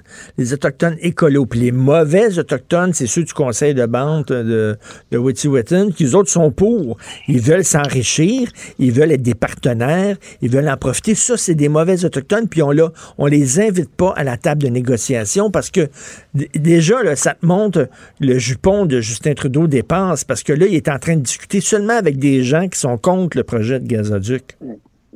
Oui, et c'est une tactique des environnementalistes parce que les environnementalistes, ils ont perdu un peu leur appui avec les conseils de bande parce que les conseils de bande, eux autres, ils ont signé, ils ont dit Hey, wow, t'es un peu là. On va laisser passer un tuyau ici, puis ça va nous permettre, ça, on va avoir des redevances. On ne sait pas c'est quoi les montants exactement, là, c'est confidentiel. Mais c'est pas la première fois que ça arrive. Là. Il y a déjà eu souvent des ententes qui ont eu lieu dans le passé où des, euh, des conseils de bande reçoivent des redevances. Et euh, donc, les, les, les, conseils de bande ne sont pas contre le développement. Mm. Tu as raison. Les, alors, les, les environnementalistes ont, ont, ont, bien vu qu'il n'y avait, il y avait, plus de, il y avait plus de pogne avec les conseils de bande. Alors là, ils ont pogné les chefs héréditaires et ils ont, ben ils ont, oui. euh, ils ont encouragé. Parce que c'est pas, c'est pas rien que les chefs héréditaires là, qui sont sur les, les barricades. Là. Il y a un paquet d'environnementalistes. Ben oui, fait que là, de- les, les environnementalistes, ils ont dit, vous autres, vous allez, on va vous passer le flambeau. C'est vous autres qui allez parler en notre cause parce que vous avez plus de légitimité, vous êtes plus légitime étant donné que vous êtes euh, des autochtones. On va, on va vous écouter, vous autres, alors que nous autres, on ne nous écoute pas. Puis regarde, là, il y a Maureen Lu- Luigi. Maureen Luigi, elle est chef euh, du conseil de bande de Wet'suwet'en. Puis elle est, en- est en maudit, elle apprécie pas que les manifestants prennent fait et cause pour les chefs héréditaires et considèrent comme illégitimes les chefs élus au motif qu'ils participent au système électoral colonial. Et elle a dit, nous sommes ceux qui faisons le travail au quotidien dans les dossiers de la pauvreté, du logement et de l'eau potable. Nous autres, on est là au quotidien, on prend ces décisions-là, puis on a le droit d'être à la table de négociation. Puis arrêtez de nous dire que c'est pas nous autres qui représentons euh, les, les Amérindiens, que c'est que c'est les chefs héréditaires, c'est faux. En tout cas, il y a une ça, chicane. tu tu- ah, Il y a une chicane, puis là, tu comprends bien que le gouvernement qui est de l'autre bord de la table, il regarde euh, le- les, deux, les deux chicanés, puis là, tu sais, il, il essaie de faire un deal avec un, l'autre n'est pas content. euh, mais tu sais, c'est certain que tant que cette situation-là de droits ancestraux sur les territoires non cédés ne sera pas réglée, puis honnêtement, je ne sais pas comment est-ce qu'ils vont faire pour le régler, mais tu sais, la Cour suprême a dit, elle a- la Cour suprême a dit, OK, vous avez certains droits de chasse, de pêche, ça, mais la Cour suprême n'a pas dit nécessairement qu'ils ont le droit de bloquer euh, un pipeline, là. Ben non. c'est pas ça qu'elle a dit, là, c'est ça, là. Alors, euh, Non, donc, non, ils n'ont euh, pas, ils ont pas un droit de veto, là. non, non, c'est ça. Alors, euh, donc, il, il- Ben, mais il, il faut que, il va falloir que le gouvernement s'assoie puis négocie, puis c'est pas des négociations faciles. Non, non, c'est vraiment le foutu bordel. Écoute, je pensais à toi lorsque j'ai vu Louis Garneau euh, qui dit il faut Ah. m'aider, il faut que le gouvernement vienne euh, à mon aide. Le gars, il a creusé une dette de 32 millions de dollars. Il a acheté deux entreprises basées à Vancouver qui faisaient des vêtements de sport. Ça lui a coûté très cher. Il avait les yeux plus grands que la panse. Il a grossi. On connaît le. c'est- c'est un air connu. Là. Tu grossis, tu grossis, puis à un moment donné, hop, tu n'as plus assez d'argent, tu te plantes. Et là, il dit Moi, j'aurais pu devenir multimillionnaire. Vous le savez, j'aurais pu vendre mon entreprise à l'étranger, cacher, puis partir euh, avec, avec mes millions. Je ne l'ai pas fait. Je suis un bon Québécois. Je voulais que mon entreprise demeure au Québec. Maintenant, c'est moi qui est dans la merde. Aidez-moi. Ah oui, mais c'est une mauvaise décision d'affaires, là. Je veux dire, tu sais, tout le monde, ça fait longtemps que les entreprises de, de, de textile, euh, la Dominion Textile, c'est- mort il y a 30 ans. Alors, de continuer à vouloir faire des vêtements de sport, même si c'est des vêtements de sport techniques euh, assez sophistiqués, d'essayer de faire ça au Québec, là, oublie ça, là, c'est impossible, tu te bats contre les Chinois qui sont payés, euh, à une pièce de l'heure. Alors, euh, ce que Garneau aurait probablement dû faire, c'est sous-traiter la, fabrication de ce linge-là, puis garder, lui, le, marketing, la, marque de commerce. Il y a une très belle marque de commerce. Puis, sais, le design, euh, c'est quelqu'un qui a quand même une grande expertise en termes de technique, puis en termes de commercialisation, a un bon nom. Mais, de s'obstiner à, à avoir des couturières à Saint-Augustin de Desmaures pour euh, faire du... euh, euh, des shorts de, de- de vélo, là, euh, ça n'a pas d'allure. Alors, c'est une erreur, puis euh, c'est une série de mauvaises décisions. Et là, est-ce que le contribuable, qui est déjà en passant, on est déjà euh, euh, à risque, là, parce que le- un des plus gros créanciers, c'est Investissement Québec. Investissement Québec, c'est le joujou de François Legault, là, qui sert à donner des bonbons à tous ses chums. Ben là, euh, l'Investissement Québec est déjà un des plus gros créanciers. Puis là, il faudrait en mettre encore plus. Euh, non, merci. Tu sais, euh, moi, je Ben pense que euh, qu'on qu'on trouve, euh, si jamais il est capable de redresser l'entreprise, là, là, là, finalement, sais, il a frappé le mur, il a fait des mises à pied, euh, il a fini par sais, c'est que, tu sais, il y, en- il y en a maintenant de la compétition. Si tu veux acheter là, soit des, des accessoires de sport ou alors des vêtements de sport, écoute, il y a l'équipeur, il y a Sport Expert, il y a Decathlon, les Français qui se sont établis ici. Ça marche très fort, tu sais. Moi, j'étais scout quand j'étais jeune, euh, euh, Adrien, j'étais scout, puis tu sais, on achetait toutes, toutes, toutes nos affaires euh, à, à l'accordé. C'était ça, là. C'était la, c'était la seule place. T'allais à l'accordé, acheter tous tes trucs, puis tous les scouts étaient là. Mais là, aujourd'hui, c'est plus ça. L'accordé, d'ailleurs, ils ont de la misère. Ils se sont mis euh, sur la protection de la loi de la faillite parce que hey, t'en as maintenant de la compétition. C'est plus comme avant. Non, puis en plus, évidemment, tu as l'Internet, qui est un. euh, qui, vraiment qui a tout bousillé pour, euh, pour ces manufacturiers-là. Alors, écoute, moi, moi, je pense que, tu Garneau, euh, on on a déjà mis assez d'argent là-dedans, mais je sais ce qui va arriver, c'est que euh, il va y avoir un. François Legault va finir par voler au secours de, Eh de- oui. de Garneau. euh, et, tu sais, on- nous autres, qui, les pauvres cocombes, là, on va encore payer, là, parce que, tu sais, sur. Non, mais, mais, moi, je mais, pense que- mais tu sais, ben, toi, un citoyen ordinaire, là, un citoyen ordinaire qui décide d'acheter une grosse maison, puis qu'il n'y a, a, a- a- pas les reins assez solides, il décide de s'endetter, euh, il achète un gros char, mais ça, la carte de crédit, etc. Puis à un moment donné, il prend des mauvaises décisions de consommateur, il est en faillite. Est-ce que le gouvernement va aller l'aider en disant, oh, mon pauvre chouette, on va t'aider? Non, mais même chose pour un entrepreneur. Tu pars une entreprise, tu, tu fais des mauvais, des mauvais choix. Pourquoi ça devrait être toute la collectivité qui, va, te- secourir soudainement? Ouais, puis même si, tu sais, même si c'est pas complètement de sa faute, là, parce que c'est sûr qu'en affaires, tu fais des erreurs, mais des fois, il y a- aussi des. Tu sais, tu reçois des claques d'en face, comme là, bon, tu sais, il me dit que. On dit que il y a deux gros clients qui ont fait faillite, euh, euh, qui étaient des clients de Garneau, là, euh, Evans Cycle puis Performance aux États-Unis. Euh, alors, c'est sûr que quand tu perds deux gros clients, là, euh, tu tu, pompes de l'huile. Mais ça étant dit, il aurait dû réagir plus vite, il aurait dû tout de suite euh, mettre un plan de restructuration, il aurait dû tout de suite couper ses dépenses. tu sais. Il disait, il disait dans le journal, j'ai été le dernier à arrêter de faire des casques au Canada.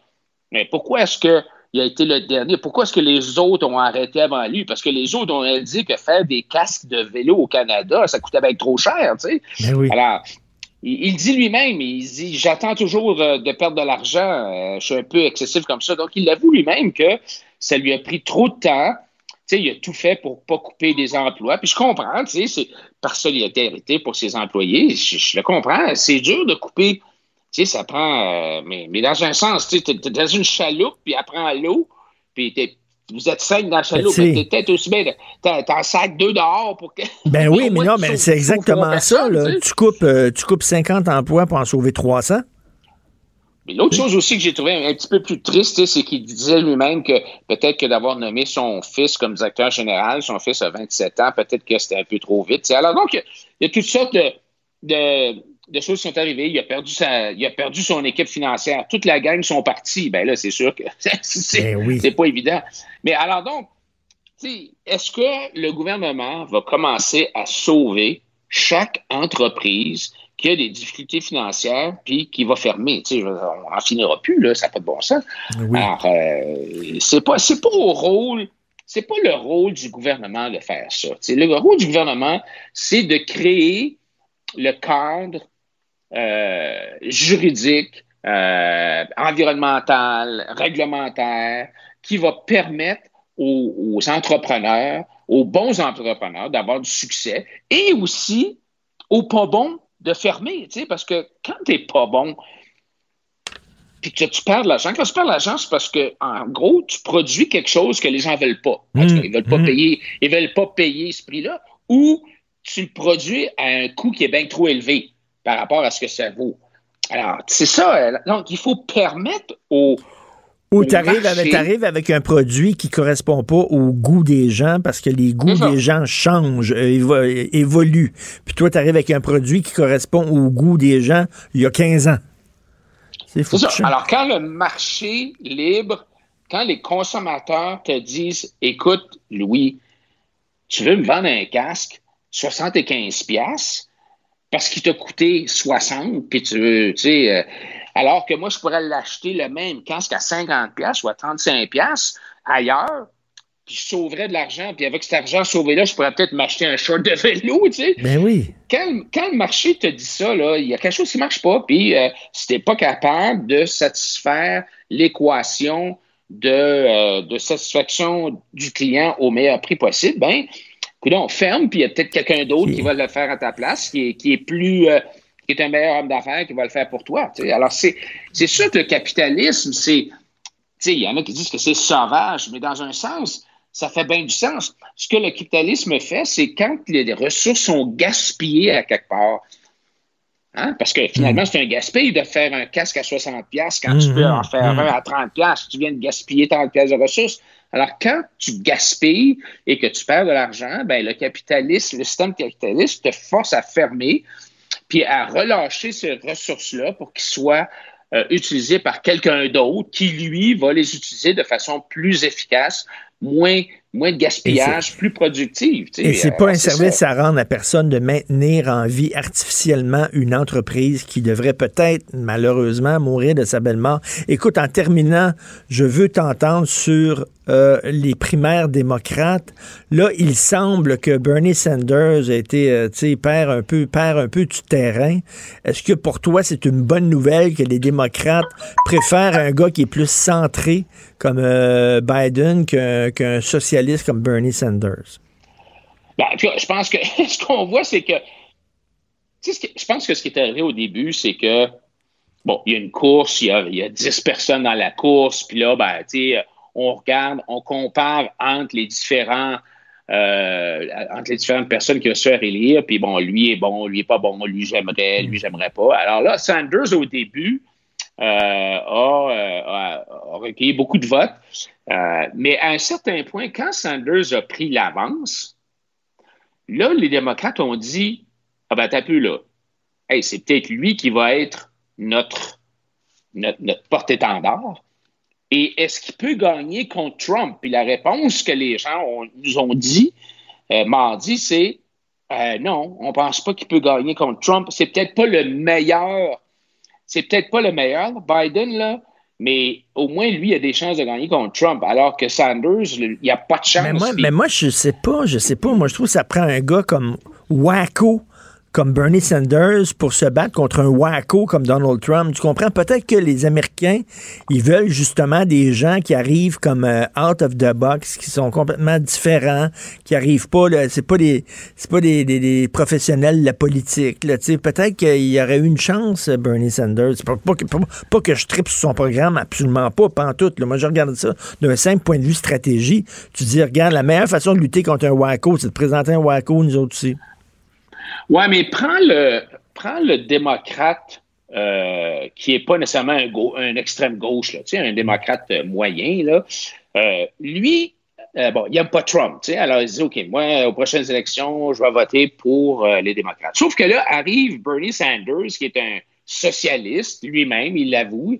Sais, ça passe pas, ça. Alors, le démocrate moyen qui n'aime pas Trump, puis qui aurait voulu voter démocrate, il se dit, ben non, je ne voterai pas pour un socialiste comme ça, voyons donc, ça n'a pas de bon sens, là. il va augmenter les impôts, il va, euh, il a son plan vert, là, capoté. Alors, alors le risque, euh, le risque vraiment, c'était que le- ils perdent non seulement euh, les indépendants, ceux qui sont ni républicains ni démocrates, puis euh, il n'aurait pas été capable d'attirer ces gens-là, mais en plus, il aurait perdu des démocrates centristes euh, qui ne sont pas des socialistes. Bon, ça, c'est une chose. L'autre chose aussi qu'on a vue, c'est que Bernie Sanders était très populaire chez les jeunes. Mais les jeunes ne vont pas voter.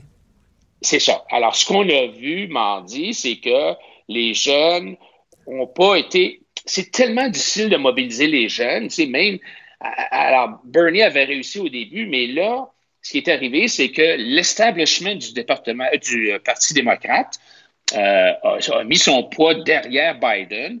Les candidats qui avaient débarqué, euh, comme puis euh, un paquet d'autres, euh, ont, ont appuyé Biden. Alors, toute la grosse machine du Parti démocrate est allée appuyer Biden et euh, les gens ordinaires, euh, les démocrates ordinaires qui votaient, sont sortis, puis ils sont allés voter. Alors, c'était vraiment un cas de faire sortir le vote. Là. Il y a des gens, il y a des, oui, il y a des gens qui, qui, qui, trouvent ça dommage que Bloomberg euh, a dû jeter la serviette, mais moi, je vois une très bonne nouvelle là-dedans, dans le fait que Bloomberg euh, a jeté les gants, jeté la serviette, c'est que ça montre que tu peux pas acheter une élection.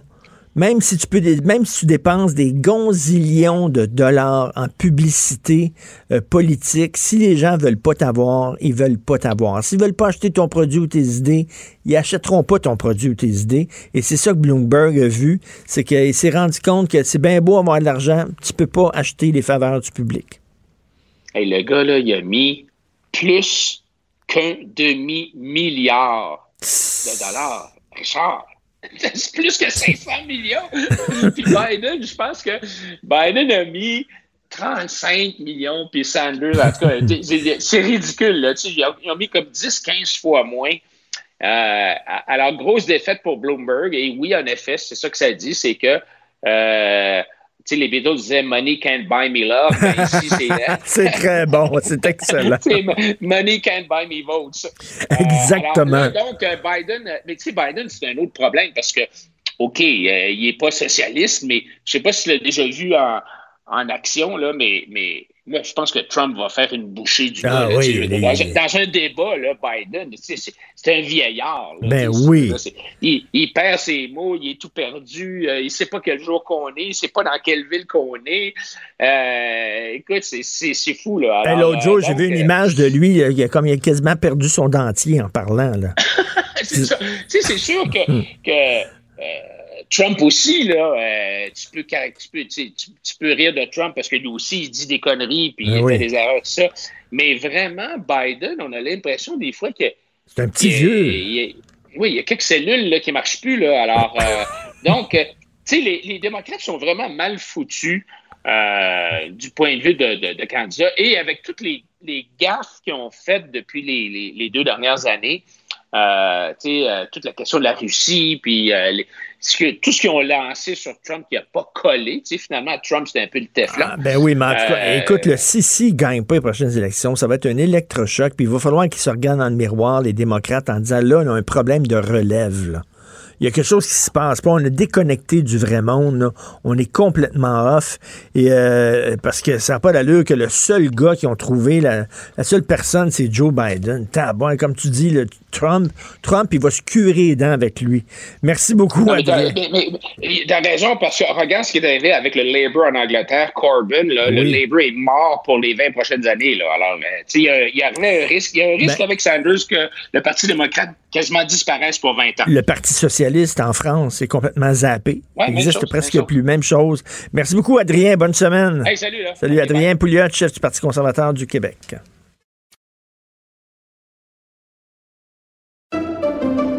Pendant que votre attention est centrée sur cette voix qui vous parle ici, ou encore là, tout près ici, très loin là-bas, Celle de Desjardins Entreprises est centrée sur plus de 400 000 entreprises partout autour de vous. Depuis plus de 120 ans, nos équipes dédiées accompagnent les entrepreneurs d'ici à chaque étape pour qu'ils puissent rester centrés sur ce qui compte, la croissance de leur entreprise.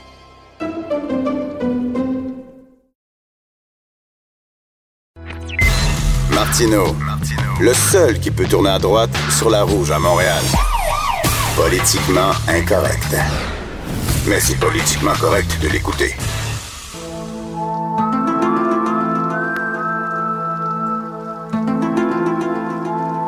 L'univers fascinant des complots avec Alexandre Moranville-Wallet et tu tombes en plein dans le mille parce que cette semaine, avant même que tu me parles, mon fils euh, me montrer une vidéo. Papa, regarde, j'ai une vidéo, puis ça montre que les Simpsons ont prévu plein, ils ont prédit plein, plein, plein d'affaires qui se sont. Il t'a montré ça cette oui, semaine? se sont avérées. Et là, j'ai dit, hum, je suis pas sûr quand même. Il faut peut-être pas croire ça. Et tu nous parles justement de la théorie. Ben on s'est même pas parlé avant. Je savais même pas. Fabuleux. Mais oui, écoute, euh, les Simpsons l'avaient prédit. Euh, il y a des vidéos avec des millions et des millions de, visionnements sur YouTube et autres plateformes parce que ça, fascine. C'est certain que quand tu as une, émission comme les Simpsons qui roule depuis plus de 30 ans.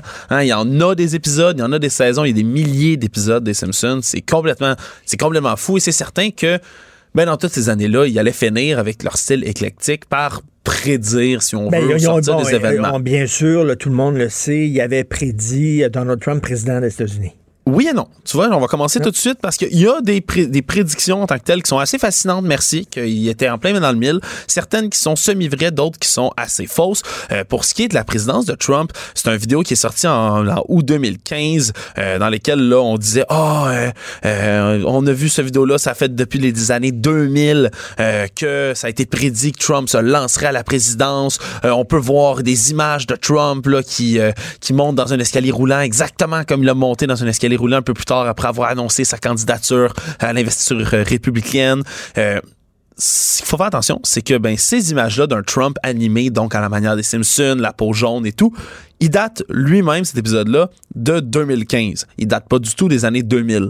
Euh, alors, cette, cette ces images-là, non, c'est faux. OK, il avait déjà ça- il avait annoncé. déjà annoncé, en fait, c'est ça, ça, ça date là, euh, de, de, de, ju- de juillet 2015, euh, après que Trump Ah. ait annoncé qu'il allait se présenter à l'investiture républicaine. Par contre, par contre, euh, ce qui est intéressant, c'est que ils ont prédit, entre guillemets, dans une certaine mesure, que oui, Trump se présenterait à l'investiture en 2000 sans avoir d'image de Donald Trump. Il y a un épisode qui s'appelle Bart to the Future, dans lequel Bart se rend euh, dans le futur, bien évidemment, comme le nom le suggère, et où il se rend compte que sa sœur, Lisa, est rendue présidente des États-Unis d'Amérique.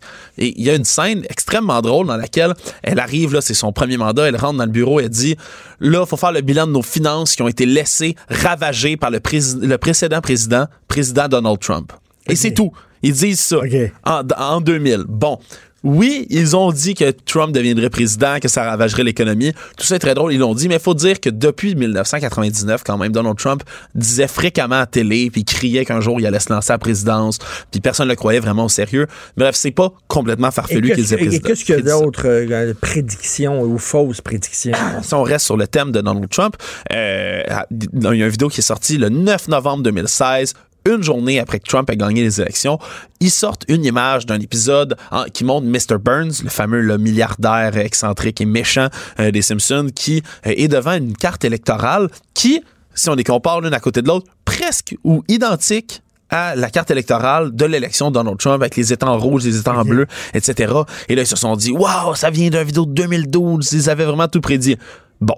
Ça vient d'une vidéo de 2012 dans laquelle ben, ça n'a aucun rapport. C'est, oui, un, un épisode un peu politique où M. Burns, d'une manière euh, satirique, endorse Mitt Romney pour courir contre euh, Barack Obama à cette époque-là. Sauf que ben, la carte, elle a été euh, coupée au montage, si on veut, pour cette, cette, cette- cette image-là. Parce que même si ça se ressemble, l'Ohio, le Wisconsin, la Pennsylvanie et la Virginie sont des mauvaises couleurs. Donc, c'est pas du. À Ça, quelques détails près, c'est pas la même carte que celle dont, dont Donald Trump a gagné en main de son élection. Donc, c'est pas exactement vrai. Plus récent encore, Richard, l'incendie de Notre-Dame. Ça Oui. sorti quelques jours après. Ben justement, mon fils me dit regarde, ils ont, ils ont prédit euh, l'incendie de Notre-Dame. Ça m'étonne. Il faut faire attention parce que c'est l'image qu'il y a là, oui, elle est véridique. hein. C'est sorti à peu près à mi-avril 2019, là, juste après que euh, Notre-Dame est brûlée. Euh, ça vient de la 19e saison des Simpsons, cette image-là, euh, dans laquelle là, c'est une, une parodie du bossu de Notre-Dame, dans laquelle Homer amène Marge dans la cathédrale. Il l'appelle Notre-Dame de Springfield. Il littéralement écrit ça dessus. Et c'est une réplique de Notre-Dame, une parodie. Sauf que, ben, dans le vrai vidéo, elle est pas en feu du tout. Oui, il y a, y une, y a une, une bande là, d'une manifestation de, de- de personnes avec des fourches et des torches qui leur courent après, mais il n'y a pas de feu du tout sur la Donc- cathédrale. donc, ça a été quoi? ajouté à l'ordinateur. Ah, c'était ajouté après. Ben oui, il y a des gens qui ont pris oui parce qu'il y avait euh, Notre-Dame, mais pas du tout dans un contexte, dans les Simpsons, mais pas du tout dans un contexte d'incendie. Donc, euh, encore une fois, ça c'était faux, ça a été fait pour attirer l'attention. Même chose pour ce qui est de l'autocorrecteur. Euh, ils ont- on a dit pendant longtemps, euh, ça date là, il y a un épisode de 1994 dans lequel euh, Lisa euh, un produit Apple, puis dans lequel il essaye d'écrire Beat Up Martin pour rire le petit, du petit garçon, le Martin, le petit nerd, mais ça, ça dit finalement Eat Up Martha. Donc, parce que ça autocorrige de, de manière, euh, de manière euh, régulière sur cet appareil-là. Le pro- alors là, il y a plein de gens qui se sont dit Waouh, ils ont inventé l'autocorrecteur avant que ça existe déjà en novembre 1994. Sauf que, quand l'épisode est paru, l'autocorrecteur existait théoriquement déjà sur Microsoft Word. Non, pas encore sur les produits Apple, pas encore sur les téléphones comme ça, mais ça existait déjà une première version depuis 1993. C'était récent, mais c'est une fonctionnalité qui existait déjà sur Microsoft Et qui était Word. connue, j'imagine, des gens qui ont fait des Ben, Simpsons, exactement. être des technofreaks. Et- oh oui, les, les- les gens- exactement. Les gens des Simpsons sont des technofreaks. C'est des gens qui adorent euh, tout ce qui est tech, etc. Puis donc, ça a été mis là. C'est pas un hasard. Oui, c'est un bon flash, mais c'est pas du tout une prédiction.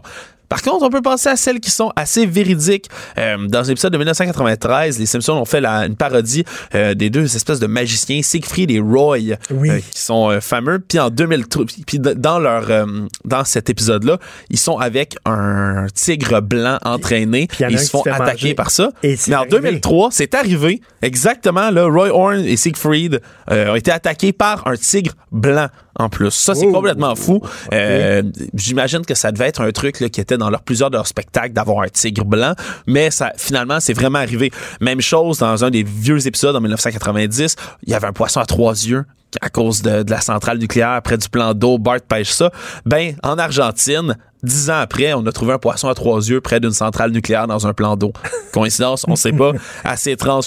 Encore plus intéressant, la crise de l'Ebola, hein? Euh, la crise d'Ebola de 2014, ça remonte dans un vieil épisode 17 ans plus tôt, dans lequel Marge arrive devant son, son fils qui, qui, qui est malade, puis elle va lui lire un livre de contes, et c'est euh, une parodie de Curious George, George Oui. le petit curieux, le petit singe, mais c'est euh, c'est Curious George and the Ebola Virus. C'est ça le nom sur le livre pour faire son fils. Bon, ça dit pas Avant une, même- avant même, épidémie d'Ebola. 17 ans avant l'épidémie d'Ebola. Donc c'est quand même c'est quand même pas pire. Euh, sur une affiche dans un épisode euh, qui date de 1998, euh, il y a une affiche de 20th Century Fox, la fameuse grande compagnie de production, puis il est écrit juste en bas de l'affiche en tout petit A Division of Walt Disney Co. Ben, en 2017, 14 décembre 2017, Disney a bel et bien acheté des années plus tard 21 Century Fox.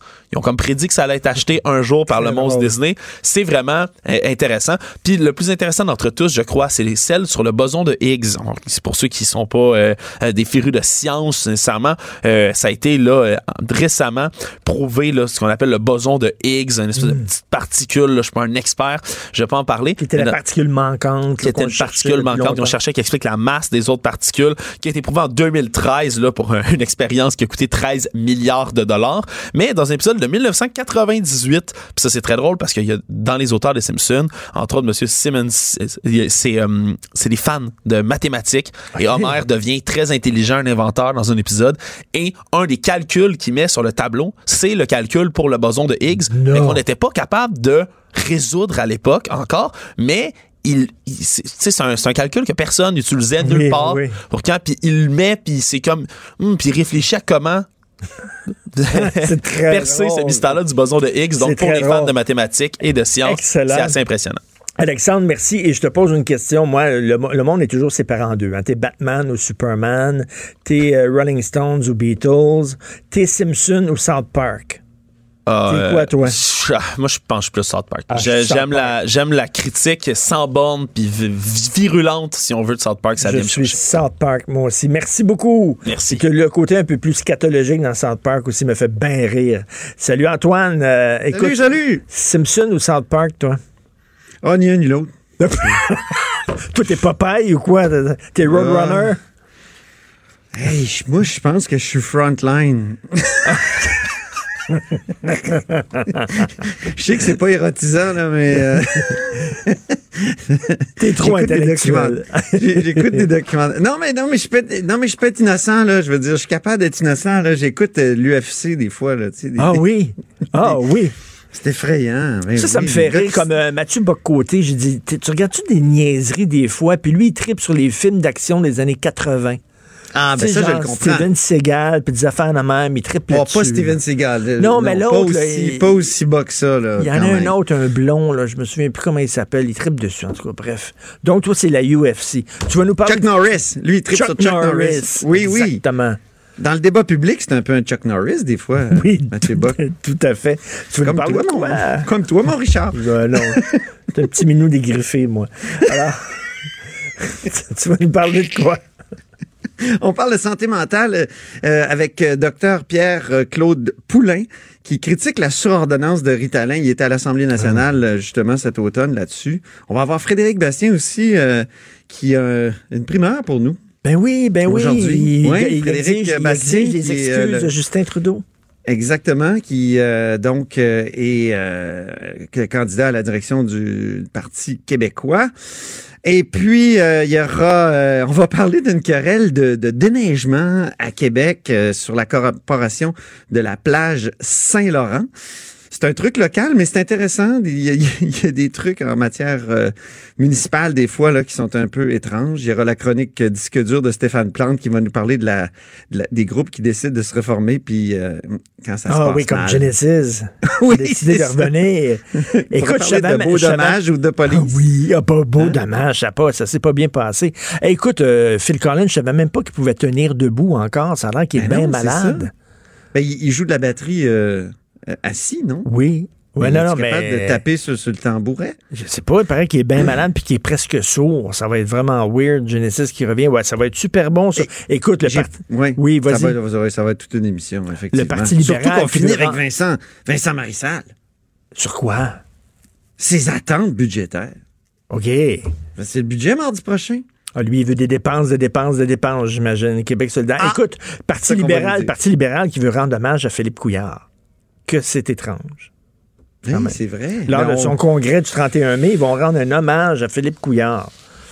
Tous les partis font ça, non? Ben oui, mais a- je sais que le PQ avait oublié euh, celui pour Lucien Bouchard. est-ce qu'ils ont rendu hommage à André Boitelaire au PQ? Non, c'est vrai. hein. Mais lui, il a- il les a jamais amenés au pouvoir. Quand même, Non, un chef vrai. qui te mène au pouvoir. Ouais, c'est Euh, vrai. Tu sais, qui a quand même eu un effet sur les finances publiques au moins. Mais euh, c'est quand même le moins nationaliste depuis Adélard Godbout. Ben oui, écoute, il était à genoux devant Ottawa. On va t'écouter, bien sûr, avec Maude. Merci à Hugo Veilleux à la recherche. Merci à Achille Moinet à la console, à la réalisation. On se reparle demain à 8 h. Passez une excellente journée politiquement incorrecte.